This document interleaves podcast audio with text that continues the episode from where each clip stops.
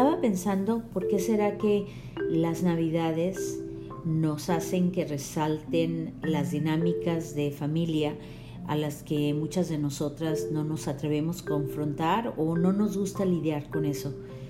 La mayoría de las que vivimos fuera o de los que vivimos fuera de, de la casa de los papás, de los hermanos, de los primos, de los tíos, cuando tenemos que reunirnos en las navidades, pues algunos de nosotros así como que como que empiezas a preguntarte, ay, ojalá que no se vaya a dar la conversación de manera que me sienta juzgada. Ojalá que yo no vaya a juzgar a los demás. Ojalá que no se repita la misma historia donde uno se emborracha, donde los demás se enojan, donde algunos entran a platicar de cosas que ya ni vale la pena platicar. En la mayoría de las familias, ¿eh? no solo las de habla hispana, en la mayoría de las familias del mundo, es un hecho que el regresar en las navidades o reunirse con la familia hace por alguna razón desconocida que resulten ciertas fricciones.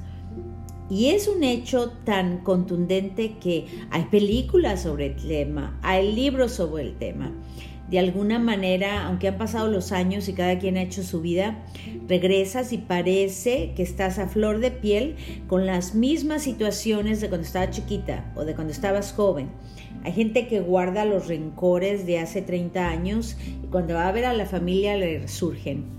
Hay hermanos, hermanas, primos, tíos, sobrinos que cada año, cuando se reúnen en Navidad, aunque se quieran mucho, eh, por alguna razón regresan a momentos de su vida que donde se tiene la necesidad de discutir, de confrontar o de sacar al flote las heridas que se tuvieron. Son pocas las familias que logran reunirse en las Navidades en sana paz y con sana diversión. Y yo me pregunto por qué, ¿por qué será? ¿Por qué será que esto sucede?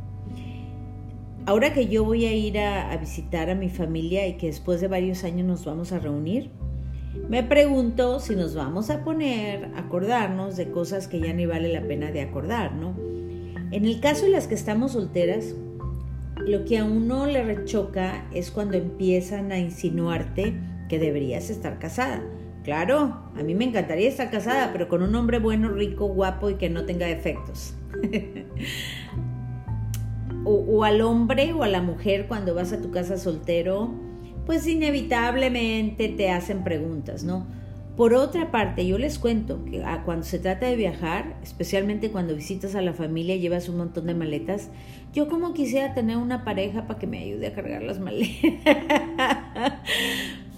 No, yo quisiera tener una pareja para que me acompañe en la vida, pero ay, qué rico se siente que son dos los que comparten las ah, vicisitudes de los viajes.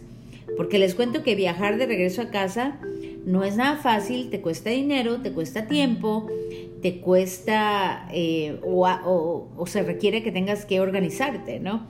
Pero en fin, lo bonito de ir en Navidad a visitar a sus seres queridos es poder pasar un momento agradable, bonito, en sana paz y continuar fomentando esas tradiciones. Las tradiciones son pilares de las sociedades y las tradiciones bonitas tienden a hacernos recordar que es muy importante estar rodeados de gente que nos quiera y a final de cuentas quizás es el mensaje de las Navidades, ¿no?